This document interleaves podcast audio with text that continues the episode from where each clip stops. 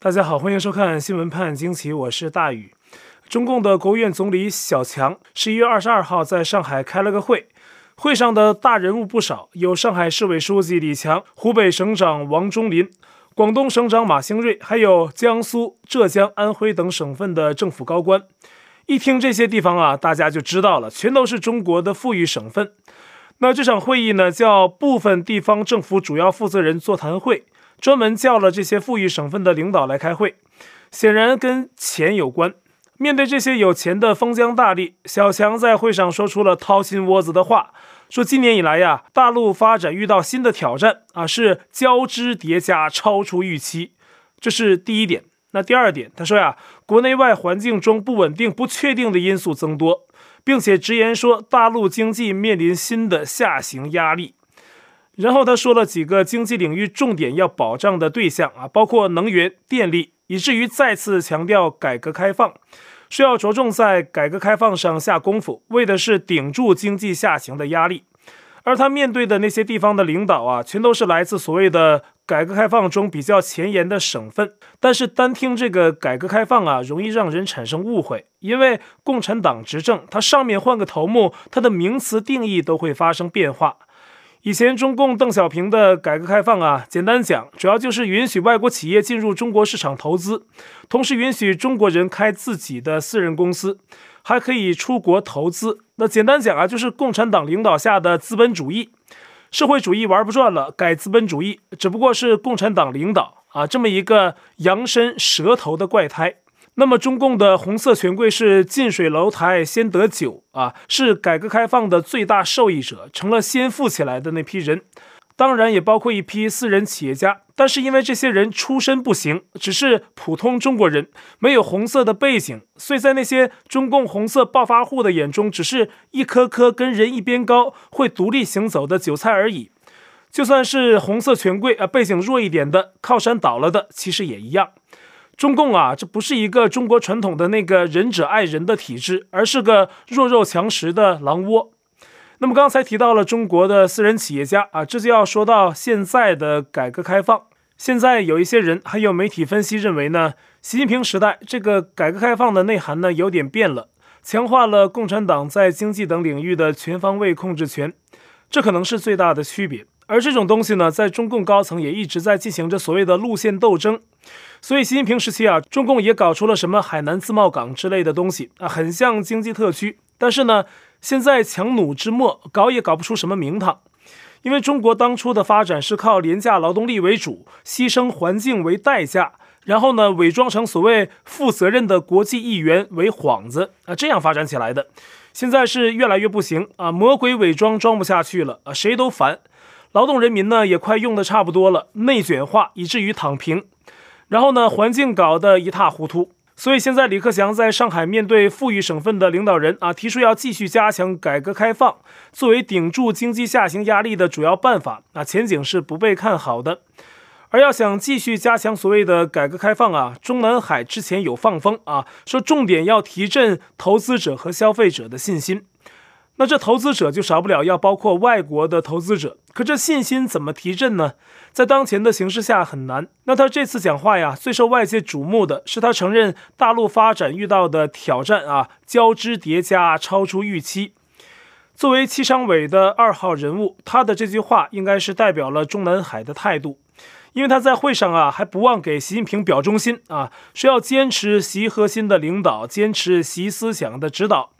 而且此前呢，在十一月十八号国务院举行的经济形势专家和企业家座谈会上，李克强也提到了中国发展遇到了疫情持续爆发、严重的洪涝、大宗商品快速涨价、电煤供应紧张等等挑战啊，并且暗示到二零二二年，中国经济下行压力很有可能继续加大。在更早的十一月一号，李克强也在一场会议上承认中国经济面临下行的压力。一号、十八号、二十二号，一个月内先后三场会议，李克强对中国经济下行压力的警告说了三次，而且一个比一个大。三场会议还都喊出了坚持习核心的领导，坚持习思想的指导。也不知道李中堂在这样的气氛下喊这些自己别不别扭？除了要所谓加强改革开放来拯救经济下行的危机，李克强还强调要重视一亿多市场主体。包括企业、个体工商户等等啊，说这些市场主体是稳住经济基本盘的重要的基础。在十一月二十二号的上海会议上，他还告诉地方政府要给中小微企业的发展创造环境，啊，避免什么运动式、冒进式、一刀切式的措施，要实事求是。这是邓小平时代的标志性口号，但就算是在党员干部里面，这四个字也早已成为笑柄。中共意识到了经济危机，又想发动中国人赚钱啊，维护其红色经济的安全乃至政治安全。可是呢，李克强的这种说法也注定成为空谈。有几个例子啊，之前中共呢要发展电动车，各地党官还有富商就开始联手，到处在搞电动车，以为这是政治风向啊，都想乘机发财。结果呢，很多搞砸。这是个见钱眼开的体制，看到机会啊都往前争，能不运动是吗？还有此前中共高层要减碳减少排放啊，结果因为体制内对不听话的官员进行了整肃啊，严厉的整肃，所有人都害怕整到自己，所以不管不顾啊，强令企业停工啊，地方领导大半夜给企业主发信息叫工厂停产，所以啊，在这样人整人的体制下，能不一刀切吗？还有疫情防治啊，当局下指标任务，而且把防疫当成政治任务，哪个地方要是确诊的多了，当地官员可能要乌纱不保。在这样的政治下，就会催生瞒报和各种不公。比如，有的观众给我写过信啊，说他在中国的某地从外地回去，在城市里隔离十四天，回到户籍所在的县里，是在同一个城市管辖下的县，还要继续隔离十四天啊。这就是典型的层层中共党官都怕自己出事，所以呢，宁可劳民伤财也要这么干。这些隔离者呢，还都是自费啊，就是这样的政策，能不冒进吗？呃，经济发展也一样，在中共体制下就避免不了运动式、冒进式、一刀切的做法。而所谓的实事求是啊，像我们刚才说的，在中共党官自己那里都是笑话。已经出走中共体制啊，现在人在海外的原人民大学教授周孝正曾讲过这么一个段子：中央党校曾经把“实事求是”四个大字也特别的大在那儿摆在中央党校大门口，党校的去培训干部素质也比较高，级别也比较高，他们就编那个段子，叫“迎着实事求是来”。开学了，迎着实事求是来，绕着实事求是走。因为他这边石头比较矮，比较宽，实事求是，给人绕的感觉非常明显。我们人大这边石头比较窄，比较高，绕的不明显，所以叫绕着实事求是走。到教室了，背着实事求是学。毕业了，离开实事求是干。党校的老领导一看这么变，不太好，干脆把这石头搁边儿，什么都绕着。党校的学员们说实事求是，好好干。哎，完了之后，领导干脆搁后头去，别搁在大门口了，现在就搁后头去了。党校的干部还不依不饶，实事求是退居二线。那么此外呢，中共为了解决目前的经济危机，还在想共产党式的点子，比如所谓的共同富裕啊，逼富豪捐款呐、啊，推行房产税呀。现在呢，又有新的风声。根据日经新闻的消息，北京当局正在考虑推出数据税。对象是中国的互联网巨头，因为他们储存了海量的用户数据，这也需要缴税。估计马云知道了得哭出来了啊！这是招谁惹谁了啊？怎么什么收钱的事儿都能找到他呢？啊，最后呢，没准儿啊被当局盘剥的只剩条短裤。他的墓志铭上啊可能会这么写：响应党的号召啊，最后只剩条短裤，为共同富裕做了杰出贡献的人民企业家马云永垂不朽。除了马云的阿里巴巴，还有腾讯、百度等一众储存大量数据的企业，可能都在征税之列。前重庆市长黄奇帆在十月份的上海外滩金融峰会上，还力推数据税，提出要针对企业收集用户数据所得到的收入进行统计，从中抽走百分之二十到百分之三十的数据税。税额不低啊！中共收税就是要收得爽，而且中共经济都这样了，他居然在十一月二十二号还发出消息说，各地执法部门对台湾远东集团的业务进行了查处，同时呢，官方高调的讲要追究支持所谓台独的人士和企业的刑事责任。国台办呢没有明确远东集团的案子是否跟台独有关，但是现在中共已经提出可能要对这类台企下手。一边喊改革开放啊，一边继续恶心国际啊，中共的玩法一般人是无法理解的。那么以上呢，我们提到中共想通过加强改革开放、发展市场整体、增税、共同富裕等方式来度过经济危机啊，这只是他的小算盘。但刚才呢，李克强没有提到的，中共面临的最大危险之一，就是中国的老龄化问题。中国社会面临巨大的劳动力缺口，还有巨大的养老负担。随着时间的推移，这注定是一颗更大的炸弹。所以现在，中共也在努力推广所谓的“三胎”政策。最近有一个迹象哈，全国至少十二个省市正在努力增设辅助生殖机构，包括天津、上海、河北、河南、陕西、山西等等。这主要是针对有不孕不育问题的中国育龄夫妇。那当局统计显示啊，存在这种问题的中国育龄夫妇，一九九五年只有百分之三，但是到了二零二零年已经增长到了百分之十八。而此前中共的统计局还公布，中国人口出生率二零二零年跌到了千分之八点五二，是一九七八年以来最低的，人口自然增长率也跌到了千分之一点四五。那换句话呢，也可以说，愿意投胎到中共国的灵魂是越来越少。同时啊，登记结婚的人数也大幅下降。比如，二零一三年一千三百四十六点九三万对登记结婚，这统计学有意思是吧？那个零点九三是哪一对？我很好奇啊。但是到了二零二零年呢，官方统计的结婚登记人数就跌到了八百一十四点三三万对，少了五百多万对。别小看这些啊，那生三胎的话呢，能生出来一千五百万个胎儿。那这一方面呢，也跟中国的男女比例失衡有关。最近，中共的统计局啊，还发布了《中国统计年鉴二零二一》，发现中国的乡村人口中，总体上男人比女人多出了两千万。这还不知道这数据有没有掺水啊？这是乡村，大城市的男女比例失衡更明显啊。上海市那有一百名女性，就有一百三十点九三名男性。在北京，一百名女性对应的男性是一百二十点二一人，狼多肉少的局面异常严峻啊！我也突然懂了，为什么好多男性观众一碰到我就问我出国的事儿。其实呢，我也不太懂啊，没有关注太多出国的政策，但为什么总有人问呢？我现在想明白了啊，看来是用心良苦啊。国内是男女失衡嘛？啊，开玩笑哈。那这些数据啊，其实反映的是很了不得的大事，中共也一定是相当的紧张。我想啊，很可能是这严峻的经济现实，习近平在新的第三份历史决议中才会做出让步。对于文革等问题的评价是完全延续了邓小平的第二份历史决议内容，这跟此前香港媒体还还有一众专家学者的预期都不一样。中共党内一定是有一股势力会比较担心继续左转，肯定文革。进一步否定邓小平啊，对经济没好处，他们也没什么妙招啊，还得走戴着社会主义帽子走资本主义道路，让别人骂去吧的啊这条老路。这也能解释为什么李克强在六中全会新的历史决议抛出前后，一向在外界看来跟习近平意见不太一致的他，在十一月份一连三次的会议上高调向其表忠，同时呢又高喊加强改革开放、发展市场主体这种邓小平时代的话语。另外啊，中共中纪委的纪检监察报在十一月二十二号也登出一篇比较独特的文章。说它独特呢，是因为文章中没有按照惯例讲习近平为核心的党中央，而只说了中共是领导核心，而且还提到了胡锦涛时代的什么四个考验等等说法，就包括改革开放的考验啊，呼应了李克强十一月二十二号在上海会议上的喊话。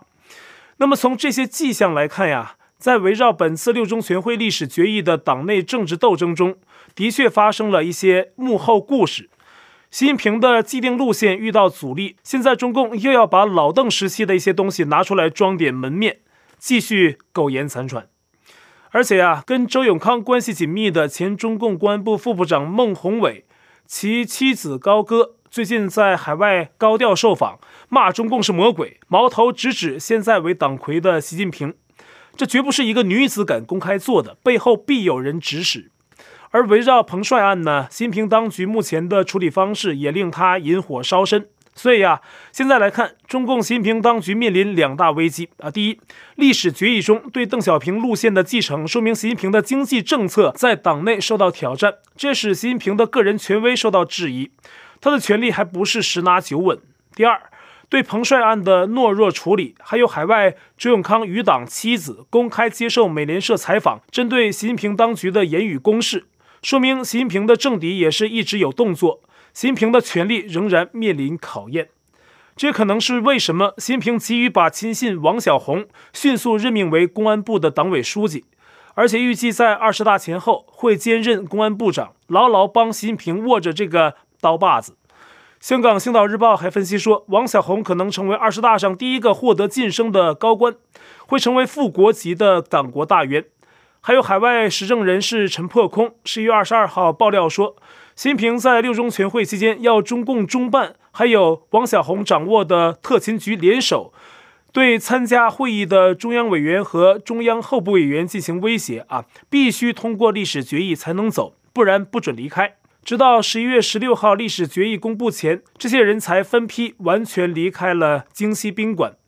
历史决议公布啊，并且呢，这个爆料还说啊，中共前党魁江泽民被习近平软禁在上海的西郊宾馆，有三层的监视把守啊，最内层是军队人员，然后是安全部门人员，最外层是武警。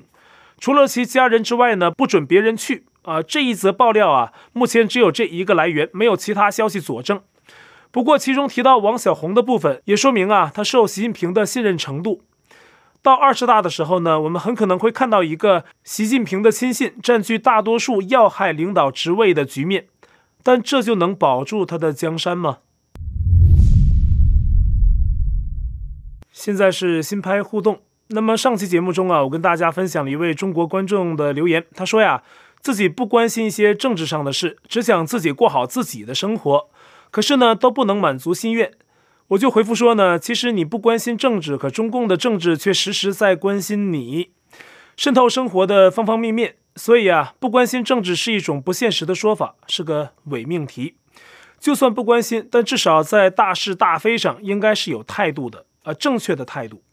中共是在要打倒什么的时候呢，就要你表态，强迫你表态。就叫你一定要参与政治，但是呢，在不需要你关心政治的时候呢，他们就会阻止你分享观点，特别是跟当局意见不一致的观点。对此啊，观众凯威留言说：“政治问题呢，我也有同感。生活就是政治，不谈政治不会让生活变好，跟我无关，我也不管。但是呢，政策就会影响到生活的。” Jackie 谈说：“当你对铁拳默不吭声啊，便等于在怂恿和助长，别以为能独善其身。”有一天啊，铁拳迟早会打在你身上，每个人都逃不掉。中国观众 RL 也说，上面不炒房价，小孩上学落户口，怎么会出现那么贵的学区房？再者就是车牌，还有就是人民的薪资和城市的物价完全不成正比，全都和政府的政策息息相关。那么另外呢，刚才那个同一位啊说不想关心政治的观众，他也说自己对上海的天价摩托车牌照很不爽。中国观众 Jamie 留言劝慰他说：“牌照卖二十万有啥呀？我听过国企卖职位的，一个烟草的普通员工职位，月薪一万多，市价四十多万。这种职位牌照啊，乃至于个别一些人的学位证书的买卖，那在中共社会是相当相当普遍，普遍到已经没有人觉得这不正常。但是在一个公正的社会制度下，这是十分扭曲的。有的小粉红就说呀。”那你看那个哪哪个国家也那样啊？那我想说，你就不能学点好吗？不是说自己是大国强国吗？还有一位观众瑞留言分享了自己对大 S 没有送孩子到大陆读书的看法，可谓是一针见血。他说，大 S 不让小孩去大陆上学很简单啊，中共高官们都把小孩送出国上学，难道还要在墙内上学吗？学洗语录洗成五毛粉红吗？那中共治下的教育制度是非常的严苛，学生确实很苦。虽然这种死板的应试教育让一少部分学习不自觉的学生啊能够保证功课，但是呢，在整个学习过程中，潜移默化的也在灌输共产党邪教理论，从小学到大学全在灌输中共的政治观、历史观，而那些都是被改编过的，很多是谎言，这是最毒人的。而即便说那种应试教育啊，让有个别一些学生功课很好，但是呢，他们到社会上只要不出国啊，在中共体制里干，你不做坏人，不学会溜须拍马，不符合共产党的政治风向，不去跟所谓老一辈共产党人同流合污，你也没有社会的上升管道。这个制度本身反过来呢，也在吞噬着人才，最后你的什么才华呀、本事啊，未必能发挥出来。可能在成长的某一时刻，你发现傍上一个共匪的贪官，可能比自己努力更容易出人头地。然后呢，聪明才智全都用到那上去了，最后呢，也是学术上毫无建树，倒是把自己学成了中共社会里的人精。可是那些却是很不好、很低下的理念，糟蹋了人格。有一部分有点本事的，可能也是帮着中共啊去盗窃别的国家的知识产权啊，干这些偷鸡摸狗的事儿，自己研发不出什么名堂。所以这么多年啊，中共的教育制度下，还真的出来一些功课好的孩子。可是真正在国际上有突破性研发的有几个呢？获得诺贝尔奖的有谁呢？有一个莫言得了一个文学奖，还因为跟当局不同调啊，中共现在都不宣传他，冷处理。而且呢，我本人发现一个现象，好像在八九年以后的中国，有一部分学生功课越好，越容易成为粉红。反而那些在中共的学校里功课没有那么拔尖儿啊，甚至是不太好的，反倒是思路很开阔，更容易接受共产党灌输之外的认识。这只是我个人发现的一个现象啊，不一定对，肯定呢也不是绝对的。啊，不管哪的学生，你还是得学习好，学习好，人品也好，思想上呢能跟共匪决裂，不受他洗脑，那才叫了不起。那这是借着刚才那位观众的留言，顺便分享一些感慨。最后呢，再分享一位观众点评彭帅录像的事儿。观众嘉玲说，看了一下 C N 关于此事的留言啊，即便是这样的左媒，底下老外的留言呢，也全部都是不相信，甚至还有人说 She smiles too much on all the appearances and not very natural，就说呀，彭帅所有场合笑得太过了，不自然。然后观众接着说，呵呵啊，什么是表演，什么是真实的，大家都有判断。CCP 还真以为国外人智商低吗？他们的目的显然是没达到的啊！谢谢嘉玲的分享，确实是这样啊。中共越折腾，他越成为世界的焦点，他越成为焦点，世界人民呢就越能认清他。好，我在 Telegram 上面的官方公告群是 t.me 斜线大宇 news，观众讨论群是 t.me 斜线 xwpajq 下划线 us，节目信箱是 xwpajq@gmail.com，还有我的会员网站网址是大宇 us.com。也欢迎您订阅本频道，并点击小铃铛获得节目发布通知。那感谢您的收看，我们下期再会。